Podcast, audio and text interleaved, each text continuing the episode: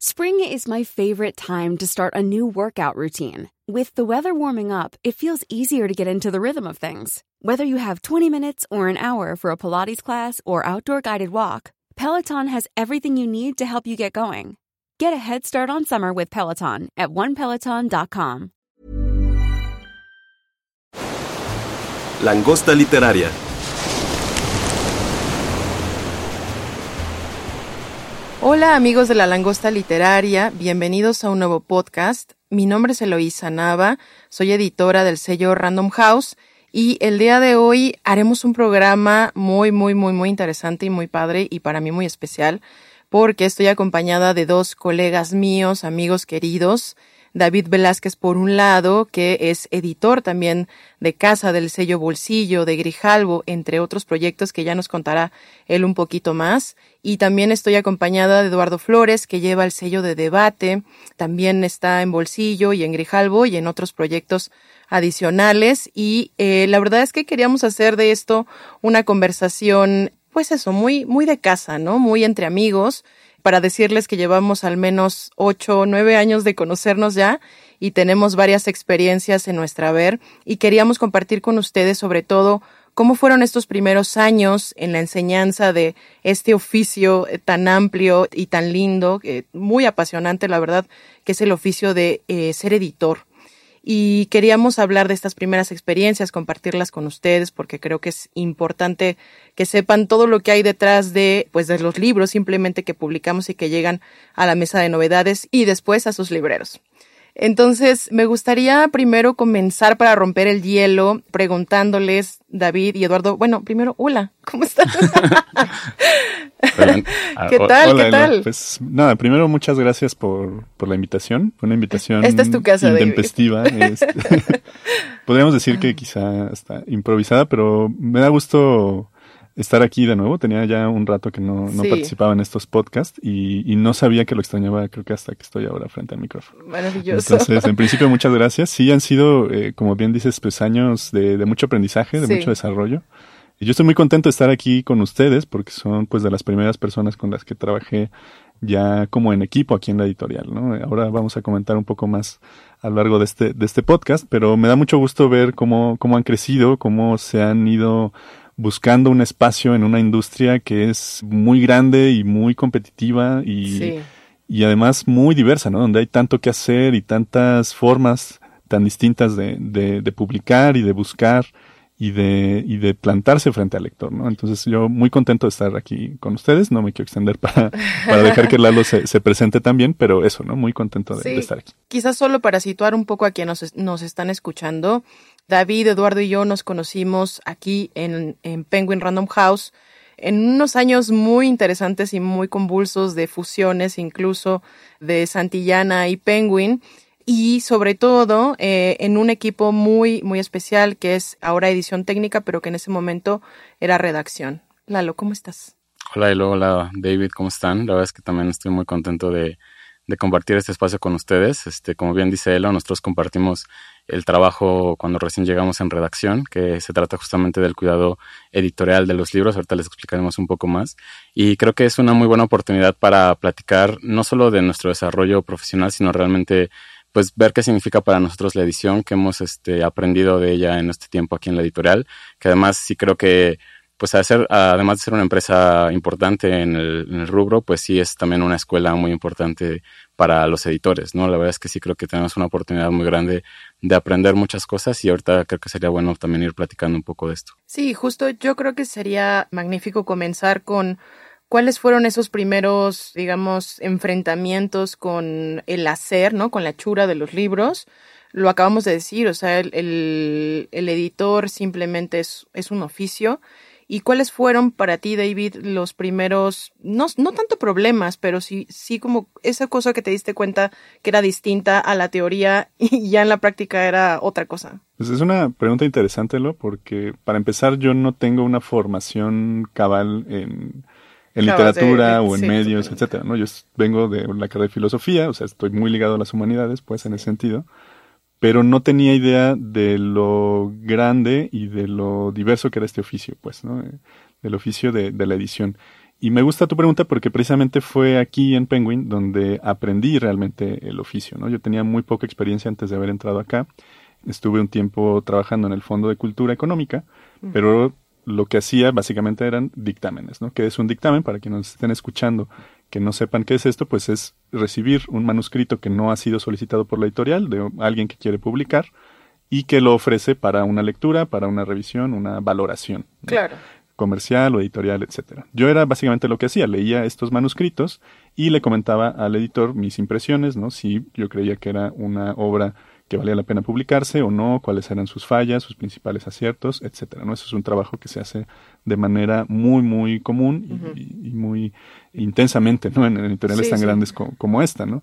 Pero fue realmente aquí, como decías, en este departamento que antes se llamaba la, redacción, que ahora ha sido rebautizado como la edición técnica, que creo que es un nombre además mucho más propio, ¿no? Porque es un trabajo realmente editorial, ¿no? Una editorial como esta, que precisamente maneja tantos títulos, ¿no? Y que publica tanto. Gran volumen de eh, títulos. Sí, exacto, ¿no? En, en, distintas áreas, pues necesita editores que estén dedicados completamente al cuidado de los libros, que es pues la lectura, la corrección, la diagramación, ¿no? Esa parte final, ¿no? Esos, esos detalles, ¿no? Ese, ese apretar las tuercas, ¿no? Para, para que el libro funcione y, y tenga una cara visible, ¿no? Y que sea atractivo al público y que se pueda leer bueno, ese es por una parte y por otra parte estamos editores como nosotros, que somos, digamos, editores más públicos, ¿no? Quizá un poco nuestro oficio está más relacionado con las relaciones públicas, con la búsqueda de, talentos o de proyectos que sean posibles de publicar. Pero bueno, pues es una, una característica de, de, esta editorial, ¿no? Sí, de hecho, de hecho en inglés está la, la diferenciación, ¿no? Entre publisher, que sería más este ligado a esta descripción que acabas de dar, ¿no? Que es como una, una unas relaciones públicas realmente el, fuerte y, y, la otra parte es más bien de un editor en general.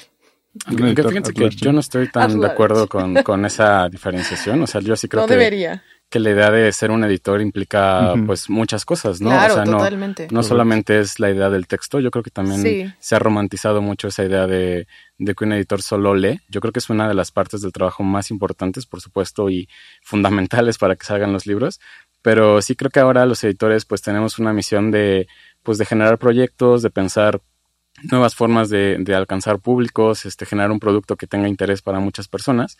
Entonces sí creo que también tiene una tarea distinta y sí, por supuesto hay que resolver un montón de situaciones, ¿no? Eh, es como el, el, que está en todo el proceso, ¿no? La verdad es que es una cadena muy grande la que tenemos acá, en la que colaboran muchas personas, todas igual de valiosas, pero pues por cómo está estructurada la editorial, pues el, el, editor es el que está a cargo, bueno, no a cargo, porque sí sería como darle una relevancia extra, sino más bien es el que acompaña todo ese proceso, ¿no? Y, y que va desde la contratación, o sea, todo el diálogo con legal, estar revisando eh, el tema contractual con el propio autor, hablar con el autor, contactarlo y buscar presentarle un proyecto, después ver que, que lo escriba, estar gestionando todo eso.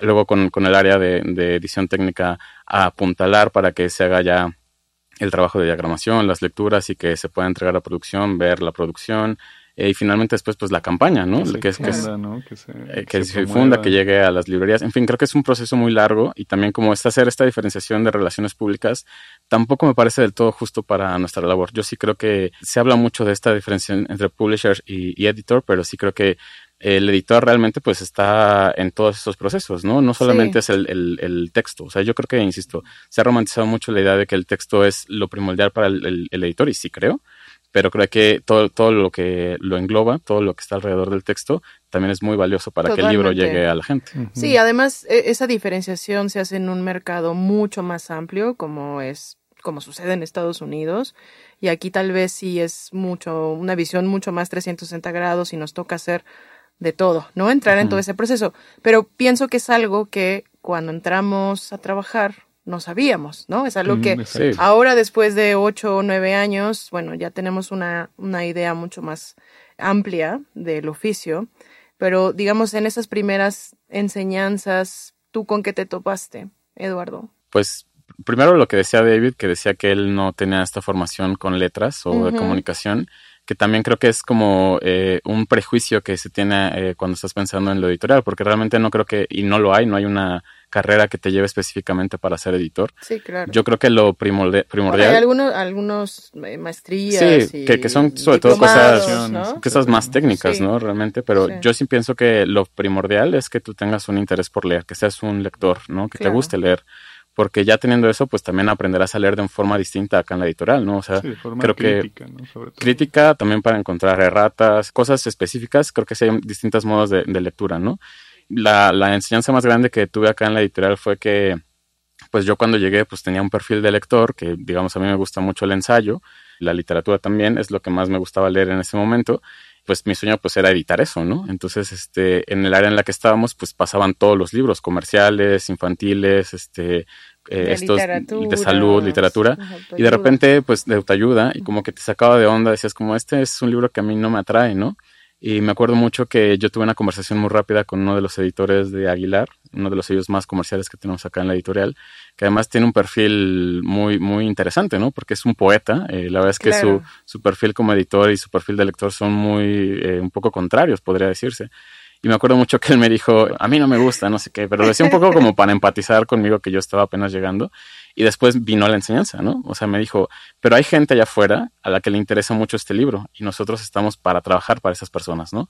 Nuestro trabajo es que este libro sea lo mejor posible para que esas personas a las que les interesan estos temas lo lean con toda la facilidad, ¿no? Que no les moleste nada, que entiendan, que tengan el mismo cuidado que tendrías con un libro que a lo mejor te interesa a ti. Y acá no estoy tratando de hacer una diferenciación de decir esto es mejor u otro, ¿no? O sea, creo que todos tenemos un interés y cada uno es muy válido y acá en la editorial entendí eso, ¿no? Tanto las personas que leen salud, que leen autoayuda, merecen todo nuestro respeto y toda nuestra entrega para que tengan una lectura muy, muy feliz, ¿no? Y, que les guste, que les conmuevan los libros, que les sirvan sobre todo, ¿no? Creo que también hay libros que tienen distintos objetivos y que se logre ese objetivo, pues nosotros tenemos que participar en esta yo siempre digo que esta es una labor silente, ¿no? A fin de cuentas, nosotros tenemos que estar eh, totalmente ocultos en ese trabajo cuando ya llega el libro a los lectores que ni siquiera nosotros conocemos, pero que ellos tengan la satisfacción de tener un buen libro. Claro. Sí, me gusta mucho tu, tu respuesta, Lalo, porque justo es uno de los, de los primeros aprendizajes que yo tuve también, ¿no? No de esta forma tan, tan intensa como la viviste tú con, con, con el maestrazo, ¿no? Un querido amigo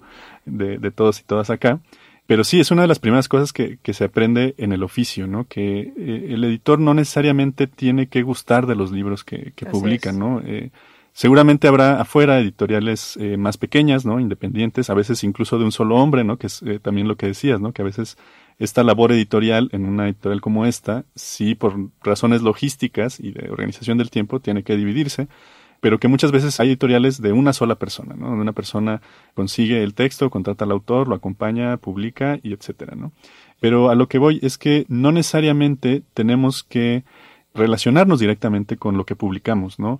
Son al final mensajes, ¿no? Son, son textos que queremos hacer públicos, ¿no? Y como bien decías, allá afuera hay alguien que está buscando ese mensaje, allá afuera hay alguien que se va a interesar por esos temas que no necesariamente son los que, con los que nosotros casamos, ¿no? Yo también como estudiante de filosofía que fui, pues era mucho más cercano al ensayo, ¿no? Quizá temas un poco más de, de especulativos, ¿no? Etcétera estoy muy ligado a la ciencia ficción, pero no es lo único que publico, ¿no? Y también de las primeras cosas que llegué a publicar aquí, desde la edición técnica y todo, fue precisamente temas de salud, de autoayuda, con los que yo no necesariamente me sentía identificado, pero que de todas formas uno trata de hacer lo mejor posible, ¿no? Uno trata de ponerse siempre en el lugar del lector, de pensar quién va a leer esto, quién está buscando estos temas, ¿no?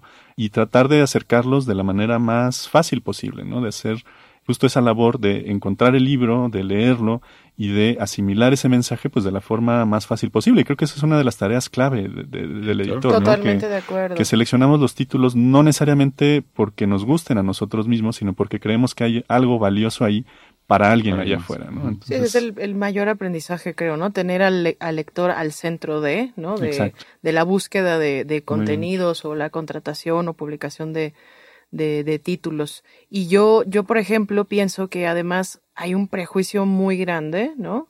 en torno a este tipo de temáticas como autoayuda, mm, incluso algunos libros de salud o libros que están enfocados en una figura como puede ser un influencer. Y alguna de las cosas que yo he aprendido durante estos primeros años ha sido que esos libros son realmente muy difíciles de hacer, muy difíciles de armar, porque muchas veces partes simplemente de una idea, partes de, de un mensaje clave que te pueda dar pues el propio, el propio autor y junto con él sueles construir eso, ¿no? Construir desde un índice, eh, el tono de la voz, por ejemplo, en el que va a ir enfocado a qué lectores, si son mujeres, si son hombres, de qué edad, ¿no? O sea, creo que justo esa es una de las cosas que más me, me ha gustado ir aprendiendo sobre el camino, tirar estos mitos en torno a que la literatura siempre es más sofisticada y más importante. Y no, la verdad es que hay libros eh, de autoayuda que están bien hechos, o sea, están realmente, que, son, eficaces. te ayudan mucho, ¿no? La que te ayudan un montón. Justo yo me acuerdo de varios libros que tal vez yo los tomé y como que decía, bueno, esto hay que cumplir con el trabajo, pero terminas como realmente aprendiendo algo, o sea, cuando y para tu vida personal incluso. Sí, sí, o sea, cuando te quitas, cuando te quitas ese prejuicio lector, o sea, la verdad es que creo que también es una de las cosas que todos como lectores tendríamos que hacer, o sea, realmente quitarnos ese velo de decir cómo esto es buena o mala literatura y, realmente pues entender los libros, ¿no? Creo que los libros tienen un objetivo, están este, regidos por alguna intención y más bien tendríamos que tratar de entender cuál es esa para que nosotros también podamos aprovechar eso que nos están dando esos libros, ¿no? No todos son alta literatura ni nada, ¿no? Creo que hay libros muy funcionales que te van a servir para algo en específico y también habría que aprovecharlos de esa manera. Sí, claro. Y no sé, justo ahora se me viene a la mente, eh, creo que los tres hemos publicado títulos de diferente índole, como ya estabas diciendo hace rato, David. ¿Alguno que te venga a la mente en este instante que te haya dejado justo una enseñanza o que tengas muy marcado por algo, ¿no? O sea, por alguna razón, porque te costó más hacerlo, porque, o porque fue una experiencia bastante interesante con el autor, ¿no? Te dejó algo, no sé, algún libro así que haya sido de estos primeros años al menos, que se haya quedado tatuado en la piel. Sí, creo que, creo que sí puedo pensar en, en, algunos, ¿no? Eh, como experiencias con, con autores, eh, recuerdo por ahí alguna vez que publicamos una novela de un autor que se llama J.M. Oliveira. La novela se llama Resaca, esta lo tengo muy, muy presente, ¿no? Porque eh, es una novela sobre un profesor de filosofía que pierde a su mujer y cae en el alcoholismo, etcétera. Bueno, es una anécdota que en principio parece bastante simple, pero es muy interesante ver cómo lo, lo plantea el autor. Pero recuerdo que ah, cuando la estaba leyendo, la estaba corrigiendo, me, me sonaba que el final mm, era mucho más eh, ambiguo de lo que el autor lo estaba planteando, ¿no? Eh, terminaba con el personaje como caminando por la calle, pero era como una especie de día soleado. Pero la novela te dejaba con una sensación de que no tenía que ser un día soleado. el día tenía que estar nublado porque había pasado por un montón de, de tragedias tanto personales como externas, ¿no? Entonces yo le sugería precisamente cambiar ese final, ¿no? Cambiar esa atmósfera de ese párrafo final y fue algo que él aceptó de muy buena manera, ¿no? Y eso como que en mí despertó pues eh, esa, esa maravilla o ese asombro de decir, bueno, es que sí se puede de repente incidir, ¿no? Este, en, en la obra, ¿no? Que no, no, siempre son obras acabadas. Y creo que fue una de estas primeras intuiciones de saber realmente cuál era ese trabajo del, del, editor, ¿no? De ayudar también al autor a, darle esa forma final a un mensaje que a veces él puede intuir, pero quizá no lo tiene del todo hecho, ¿no? Porque quien, y quien se ha dedicado a escribir sabe que una vez veces termina cansado y termina embotado y termina eh, un poco harto a veces de, lo que está escrito. Y hay cosas que ya, no alcanzas a ver, ¿no? Exacto, ¿no? Entonces, como ayudarle al autor a descubrir ese, ese pequeño matiz que podía eh, darle un mejor final a esa obra, pues creo que fue una muy, muy grata experiencia, ¿no? Y, y en otro sentido, en otra experiencia más práctica, recuerdo también haber leído, de ese sí no recuerdo el título, pero era un, libro sobre gestión del tiempo y un poco como cómo organizarte mejor en la oficina. Y yo también, ese, como decía Lalo, pues lo leía un poco como renuente, decía, bueno, esto no es para mí, ¿no? ¿Qué, me, me va a dejar? Pero bueno, al final es trabajo y había que hacerlo. Pero leyéndolo también descubrí algunas pistas que daba el autor sobre cómo organizar mejor el correo electrónico. y desde entonces eh, esa, esa enseñanza me ha servido también para tener mi, mi correo mucho pues más depurado, ¿no? para tenerlo más organizado. ¿no? Eh, porque en, en, una empresa, no necesariamente editorial, pero en una empresa tan grande, uno recibe a veces cientos de correos eh, en, un día, ¿no? Este, a lo mejor exagero, ¿no? Pero cientos a la semana seguramente sí, Entonces te vas de vacaciones dos semanas, regresas y tienes 2.500 correos en, tu bandeja y es difícil organizarlo, ¿no? Entonces, ¿cómo poner filtros, ¿no? ¿Cómo priorizar esas tareas? Eso sí me, me ayudó. Entonces, sí, de repente incluso como lector, ¿no? Acercarte a un libro sin ese prejuicio, ¿no? Ese consabido dicho de decir, hay que acercarse al libro sin juzgar la portada, ¿no? Pues aquí se vuelve cierto, ¿no? Y solo lo descubres hasta que lo lees, ¿no? Entonces eso también es una, es una maravilla, ¿no? Porque a veces quizá haya por ahí mensajes ocultos que no hemos descubierto simplemente porque no nos atrevemos, eh, nos cerramos a, entrar a eso. No, queremos. Entonces, bueno, son solo dos experiencias que ahorita puedo recobrar, pero muy gratas. No, pues están buenísimas porque además ya estás revelando tus secretos como editor y personales también. Muy ordenado también Pero creo que acabas de mencionar una palabra clave, que es la intuición, ¿no? Es algo que más allá de, de la preparación, de, del tiempo que se le dedica a este oficio, de a veces regarla, pero otras veces también salir avante con mucho éxito con los proyectos, está entre medio de todo esto esa, esa, esa sensación, ¿no? De la intuición. Tú, Lalo, ¿cómo has, has utilizado pues este sensor, este sensor natural para la selección de tus proyectos o para la hora en la que estás editando ensayo o estás editando algún otro tipo de, contenido? Sí, o sea, totalmente tienes que estar como muy atento a lo que está pasando en el mundo para tratar de ver qué es lo que puede generar interés en la gente, ¿no? Pues acá tenemos muchas herramientas que nos dan esa posibilidad, o sea, tenemos algunos índices de venta que nos dicen cuáles son las tendencias que están funcionando más. Claro. Pero sí creo que la idea de, o sea, este olfato del editor creo que es importantísimo, ¿no? Este, ahora que también se habla de lo de la inteligencia artificial y una de nuestras grandes amigas que fue editora acá está investigando de cómo podrían producirse bestsellers a través de, de ellas, pues también creo que le va a hacer falta también este instinto, ¿no? O sea, tampoco creo que sea una profesión, un oficio que se pueda sustituir tan fácil con máquinas, ¿no? Yo sí creo que el olfato editorial es algo pues que se va ahí nutriendo siempre con tus lecturas, con todo lo que estás viviendo, con todo lo que estás consumiendo de productos culturales y de la vida misma, ¿no? O sea, estar muy atento a lo que pasa en las noticias, a lo que pasa en el mundo, es importante para que puedas tratar de proponer nuevos temas, ¿no? Más, por ejemplo, la línea en la que yo estoy, que es ensayo eh, en general, ¿no? Puede ser historia, eh, divulgación científica, político y la parte periodística también es muy importante ver lo que está pasando ahorita, ¿no? realmente creo que es fundamental estar al pendiente y tratar de tener ese olfato. Creo que otra cosa que es importante de la que hablemos es que pues a fin de cuentas es un negocio, eh, la, la, empresa en la que trabajamos pues también persigue eso, ¿no? Creo que hay una importancia muy, muy relevante que es este, también notar el éxito comercial de algunos libros, ¿no? O sea, creo que a fin de cuentas lo que perseguimos es que seamos, que tengamos un buen libro y que se venda bien, ¿no? Yo, yo eso lo, lo aprendo mucho también de un gran editor de acá que tenía apuntado ahí en su pizarrón, hay que hacer buenos libros y hay que venderlos bien. Eh, a fin de cuentas creo que es a lo que respondemos en nuestra editorial, ¿no? Y creo que todas las editoriales tienen la intención de llegar a los lectores adecuados con buenos libros, ¿no? Y creo que eso es lo que tenemos que, que apostar por hacer. Y aquí, bueno, también este instinto, instinto comercial o algunas este, exigencias que tenemos acá en la editorial de que se vendan, pues también nos invita a que estemos pensando qué libros van a tener un éxito, ¿no? Y ver, como les digo, las tendencias que se está consumiendo. Eso también creo que es importante que lo tomemos en cuenta más en el perfil que tenemos acá, ¿no? Ok, oye Lalo, y, y en ese sentido, retomando la idea de la intuición, ¿qué libros fueron los que, eh, digamos, lanzaste, publicaste y te dieron una gran sorpresa? Pues tengo uno muy claro, eh, que digo, estaba todavía un poco más joven acá en la editorial y me tocó participar en, en, temporada de huracanes de Fernando Melchor.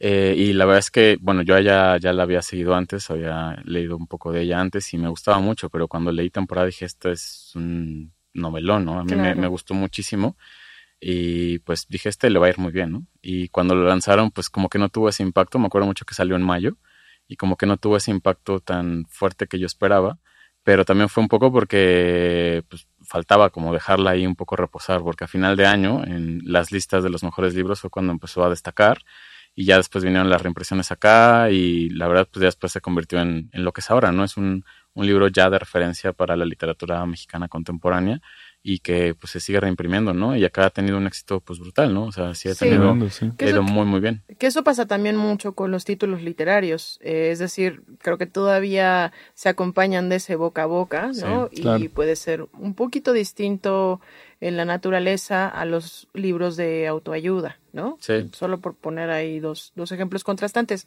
Y ahí, ahí creo que justo esto que les platicaba de hacer buenos libros y venderlos bien, se pudieron ahí este, combinarse, porque sí fue un buen libro en el que les digo yo, pues me sentí como muy feliz de haber este, leído ese libro, estaba muy contento cuando cuando se publicó y después ya cuando se pudo vender también te da satisfacción, ¿no? De que está teniendo un impacto importante también para, para la, la, literatura y para el público en general. Sí, para las letras mexicanas, sí. Sí, y porque al final significa que, que, el libro está llegando a la gente y que la gente está conectando, ¿no? Justo esto que decíamos al principio, ¿no? De repente, eh, bueno, a ti, a ti no te tocó como contratar el libro y buscarlo, o encontrarlo más bien, pero sí te tocó trabajar con él, ¿no? Pero es eh, un verdadero gusto, ¿no? Cuando descubres que eso que creías o en lo que más bien creíste, ¿no? Que, dijiste, vamos a lanzarlo, ¿no? Un poco como lanzar el mensaje a la botella, perdón, el mensaje en la botella al mar. Apostar. Ajá, exacto, ¿no? Es, es una, es una frase, ¿no? Y una, y una, metáfora que se usa mucho en la industria, ¿no? Sobre este, que los libros son apuestas, ¿no? Porque mm. realmente nunca sabes cómo van a funcionar, pero tú crees y, lo lanzas con la esperanza de que sí resulten, ¿no? Y a mí en este sentido creo que una de las cosas con las que sí me tocó como pelear, ¿no? Fue esta novela gráfica, que de hecho ahora estamos presentando ya el tercer libro, que es La caída de Tenochtitlan, de José Luis Pescador, ¿no? Aunque somos una editorial muy grande, no somos una editorial que suela publicar novela gráfica o que suela incursionar en este terreno que se tiene como más presente como del cómic, como de la historieta, y que además hay un prejuicio y que ahorita no voy a detallar, ¿no? Pero sí pero sí enfrenté cierta resistencia ¿no? de, la, de, la, de la editorial, y no por acusar a nadie, sino simplemente porque no era nuestro mercado. Y, sí, el mercado pues, en México de por sí es un poco más eh, cerrado en cuanto al cómic. Sí, hay la impresión que tengo sí hay un nicho pues muy cerrado, digamos, pero creo que en parte es precisamente porque no hay un impulso financiero, ¿no? Como decía Lalo, eh, es una industria y la industria pues quiere recuperar su inversión y, quiere, porque de otra forma no, no hay manera de que nos mantengamos haciendo, haciendo libros, ¿no? Entonces en ese momento creo que además la editorial estaba en, un mal momento financieramente, porque pues siempre estamos sujetos a estas fluctuaciones, ¿no? Como decíamos, los libros son apuestas y por mucho que publiquemos nunca sabemos bien a bien si van a resultar o no. Pero entonces había cierta resistencia para este libro. Eh, de hecho, ya me lo habían rechazado y fue uno de los primeros libros que me tocó editar ya por ahí por el 2017, 2018, hace ya cinco años, ¿no? Eso habla del tiempo que llevamos acá. Es otro podcast, precisamente, ¿no? Pero pues me atreví, fui a, buscar a, a, nuestro director y me planteé ante él presentándole el proyecto, le llevé algunas impresiones de las páginas que teníamos eh, disponibles en ese momento, le presenté cuál era nuestra proyección económica, ¿no? Que sí podíamos recuperar un poco si llegaba a funcionar, que teníamos que hacer algunos ajustes con el área comercial, etcétera y al final eh, lo aceptó, se convenció y sacamos ese primer título, ¿no? Y le fue bien. Y le fue muy bien, de hecho se acaba de reimprimir, eh, como decía, sacamos, eso fue ya que lo publicamos en 2019, ¿no? Ya en, agosto ya teníamos ese libro, en 2021 publicamos el, el libro número 2, en medio de la pandemia, y acabamos de, de, presentar este domingo pasado, bueno, ustedes que nos van a escuchar después, pero estoy hablando del domingo 5 de marzo, acabamos de presentar el libro 3. Entonces da, pues, como decía, mucho gusto y mucha emoción ver que estos proyectos en los que en los que uno cree, ¿no? Y que a veces hay que ir contracorriente, que puedan resultar y que puedan agradarle al público, ¿no? Y me dio eh, realmente mucha alegría ver que en esa presentación había gente que llevaba los tres libros, oh, este, sobre todo muchas jóvenes, muchos jóvenes, ¿no? Que tienen ya esta intención justo de, de ilustrar o de que simplemente son apasionados de la novela y ver que eh, precisamente, y volvemos al principio, ese mensaje llegó y está conectando con la gente. Creo que es la, la mejor alegría y el mejor gozo que puede tener un editor, ¿no? Sí, totalmente. A mí, a mí otra satisfacción eh, que me gusta es cuando voy en el transporte público, en el metro o algo eso es magnífico. Y te encuentras a alguien que está leyendo un libro que tú editaste. La verdad es, es como, pues como les digo, a fin de cuentas no conocemos a nuestro público eh, en persona, no sabemos exactamente quiénes son, pero lanzamos estos libros y, y, alguien va a llegar, ¿no? Y de repente encontrarte con alguien que sí, conectó con algo que tú tenías la, la intención de publicar, que tuviste esa corazonada, pues está padre. La verdad es que es una de las cosas más bonitas ver que alguien tiene uno de los libros en el que tú, pues incidiste mucho, ¿no? Para que llegara ahí. Yo, yo quisiera preguntártelo, perdona que me meta ahí en, la conexión, pero también creo que es muy importante que hablemos de, de, la forma en la que están llegando los libros a la editorial y tú, tú tuviste algo, una corazonada interesante eh, que está cambiando ahora también como la idea de los influencers, ¿no? Este, pues tú participaste en, en, la contratación de un libro muy exitoso que fue el de Se Regalan Dudas. Sí. Creo que ahora pues nos llegan los libros de diferentes maneras, ¿no? Estos manuscritos no, no solicitados, eh, libros de autores que publicamos en otro momento. Conocidos de autores también. Conocidos de autores. Este, pero ahora también estamos buscando a las personas, ¿no? O sea, realmente ahora toca como ver quiénes van a hacer un proyecto o, la persona realmente es el proyecto que nos importa, ¿no? Y, y tú tuviste esa visión de, de, ver un podcast que estaba siendo muy exitoso y cómo te aventaste como a que se hiciera libro también eso, ¿no? ¿Cómo, cómo, cómo fue para ti? Sí, bueno, han, han habido muchos títulos exitosos de, de, ese, de ese tipo, ¿no? Yo creo que mm, en palabras de, una, de un amigo muy querido, decía que estamos viviendo los tiempos en donde los lectores están cerca de los escritores, ¿no? O en este caso de pues, los podcasteros o de la gente que está haciendo contenido en redes sociales y simplemente basta mandar un mensaje a través de las redes sociales.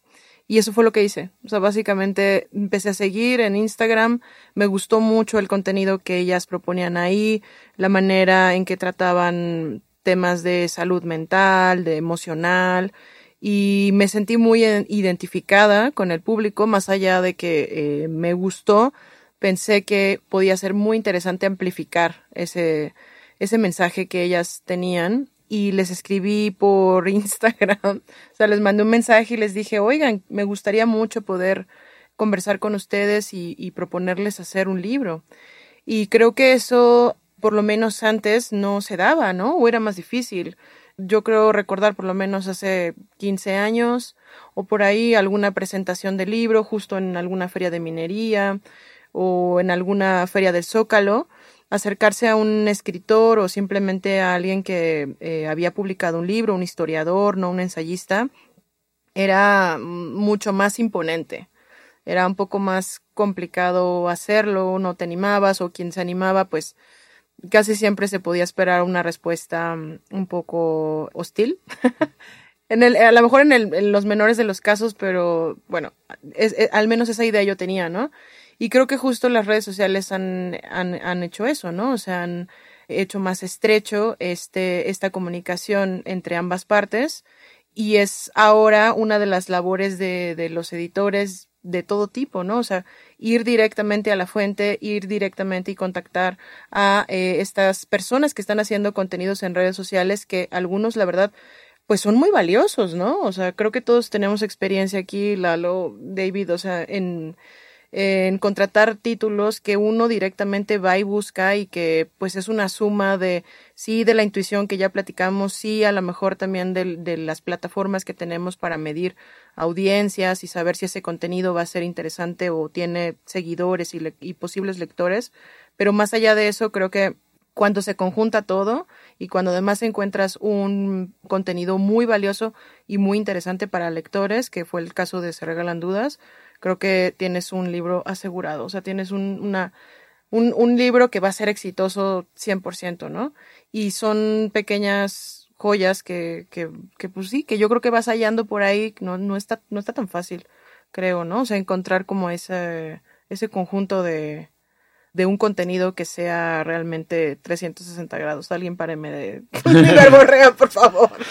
Sí, es, es interesante lo que, lo que mencionas, Elo, porque nos habla de, de por lo menos dos, dos temas importantes que reconozco. Uno, la gran cantidad de contenido que se está generando hoy en día precisamente gracias a, las redes sociales, ¿no? Hay un montón de, de, plataformas, ¿no? Ahora existe TikTok, ahora es mucho más fácil para cualquier persona grabar un podcast como, como este, ¿no? Bueno, nosotros lo estamos haciendo en un estudio, pero hay gente que puede hacerlo en su casa con su celular, con un micrófono. Totalmente. Entonces, hay un montón de gente allá afuera con mucha creatividad, con muchas ganas de, de decir cosas y que muchas veces se limitan a esas plataformas, que digo, son muy populares, pero que no apelan a todo el mundo, ¿no? Porque son plataformas también de alguna manera cerradas, ¿no? Estamos ligados a esto que se conoce como el efecto burbuja, porque solamente seguimos aquello que nos gusta y no deja, y dejamos fuera aquello que no nos gusta o que no está en nuestro segmento de edad, ¿no? Porque ahora las redes funcionan también así, ¿no? Pero justo, ¿no? Eh, creo que esta, este logro que hiciste de detectar un contenido, ¿no? Y a unas autoras que estaban ahí haciendo eh, un, un podcast que era, pues, de diversos temas, ¿no? Muy, muy interesantes todos ellos, pero llevarlo a un formato distinto, ¿no? Creo que ese es la, el segundo tema que quería decir, ¿no? O sea, esta capacidad de llevar el mensaje más allá de su formato original, ¿no? Creo que eso es también una, una tarea muy reciente. Exacto, ¿no? Y ese es y ese es un trabajo muy minucioso, ¿no? Y requiere además de la intuición y de, de esta búsqueda, ¿no? De, de, de, potencial, pues requiere sobre todo de mucha empatía, ¿no? No solo ya para conectar con el lector de cara a este mensaje que le vas a ofrecer, sino con el propio autor, ¿no? Para ser lo más respetuosa posible con ese mensaje que ellas quieren dar y que quizá precisamente porque es un formato distinto al que están acostumbradas, pues no saben todavía bien a bien cómo, cómo presentar, ¿no? Y ayudarlas a, darle forma y a poder generar al final este, este nuevo producto, este nuevo medio que es, que es un libro y que después resulte muy bien, pues creo que debe ser también una, una tarea eh, importantísima, ¿no?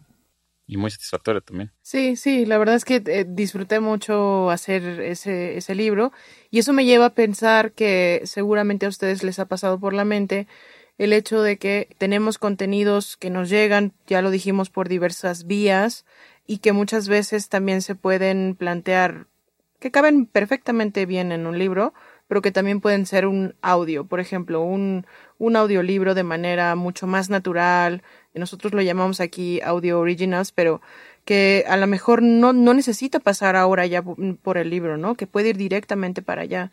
Y en ese sentido, me gustaría saber si justo han detectado, ¿no? Contenidos que, que pudieran ir para esas plataformas directamente. Sí, claro. Yo, tengo una experiencia pues muy reciente, o sea, uno de, de los autores que, que, ya publicamos acá, eh, Manu Ureste, él justo me mandó, bueno, hicimos una contratación de un libro colectivo con él y, y otros dos autores, y él además pues me dijo, oye, tengo este proyecto, eh, se llama Narcopandemia, que es un proyecto, pues evidentemente nació en la pandemia.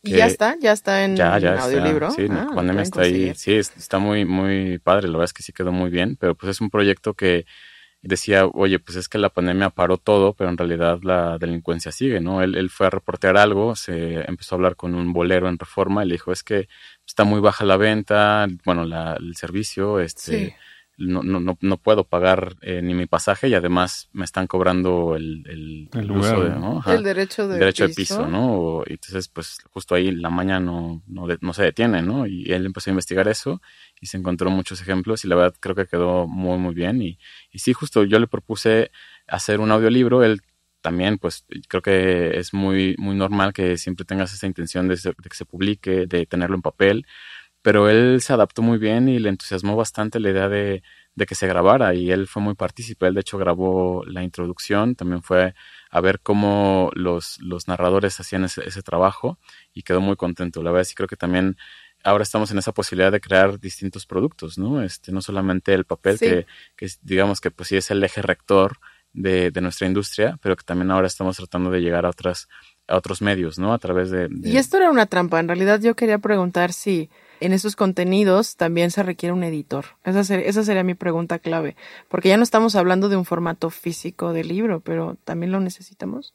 ¿También es necesaria esa figura ahí? Yo diría que sí, pero quiero que David este, elabore tantito y ahorita después. Bueno, mi experiencia con audiolibros es, la verdad, muy poca, pero yo creo que sí, ¿no? O sea, la, la edición no es una labor propia del texto impreso, por mucho que sea como la labor primordial, ¿no? O, o, la, o la faceta más conocida de la edición, ¿no? Pero existe la edición de video, existe la edición de audio. Muchas gracias al equipo de producción que está aquí detrás. Por cierto, saludos al equipo de producción que está fuera de la eh, cabina. Pero la edición como oficio, como comentábamos al principio, tiene más que ver con este darle forma a los, a los contenidos y darle en, un, en algún sentido, quizá en el, en el más importante de los sentidos, darle la forma más propicia a ese, a ese contenido, sea cual sea, ¿no? Sea un texto, sea un audio, sea un audiovisual, sea, no sé, una obra de arte, que bueno, ahí ya se le llama curaduría, ¿no? Pero que es esta labor, digamos, análoga, ¿no?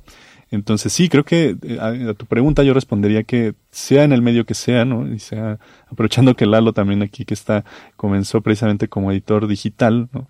Que sea cual sea la forma en la que quieres presentar tu mensaje, que puedas apoyarte en alguien que tiene experiencia en, ese medio y que pueda ayudarte a pues formarlo, a darle una forma más pulida, digamos, ¿no? Como decía, pues a su forma óptima, a su forma más eh, aceptable y más, más propicia para el mensaje que, que quieres dar, ¿no?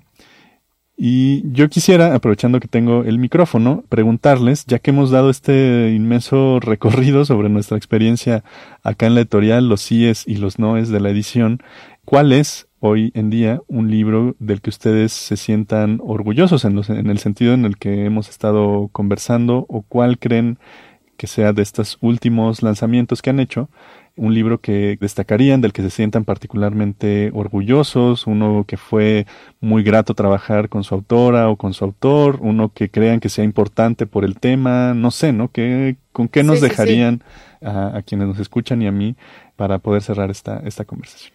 Pues yo ya parezco disco rayado, la verdad, porque siempre recomiendo este libro, pero es que me parece fundamental. El Invencible Verano de Liliana de Cristina Rivera Garza. A mí, como lectora al menos, me cambió en muchos sentidos. No solo por, digamos, la historia, que eh, para quienes nos escuchan y no sepan de qué va, es un, es un libro de no ficción en el que Cristina Rivera Garza relata el feminicidio de su hermana y no solo eso, sino que busca darle seguimiento a ese caso, ¿no? Desarchivarlo, desempolvarlo, porque fue algo que sucedió en la década de los 90. El tema a mí en particular como una lectora que además pues se considera feminista, me parecía realmente importante, ¿no? Que llegara a lectoras, que estuviera en, en, librerías. Y como editora, la verdad es que eh, me pareció extraordinario poder tener la oportunidad de trabajar con, con Cristina Rivera Garza, a quien no hice más que aprenderle porque tampoco es que pude editarle demasiado, eh, me entregó el, el, manuscrito prácticamente listo, pero sin duda hay algunas cosas ahí de las que me siento muy, muy satisfecha de haber contribuido, que ya a lo mejor en otra ocasión eh, les platicaré. Y pienso que es un libro que además me permitió darme cuenta de lo afortunada que era en cuestión de, de poder compartirlo con mis amigas, de poder compartirlo con mi hermana, ¿no? Eh, tratándose del, del tema que, que se trata y que a mí en lo personal me dejó una, un gran aprendizaje.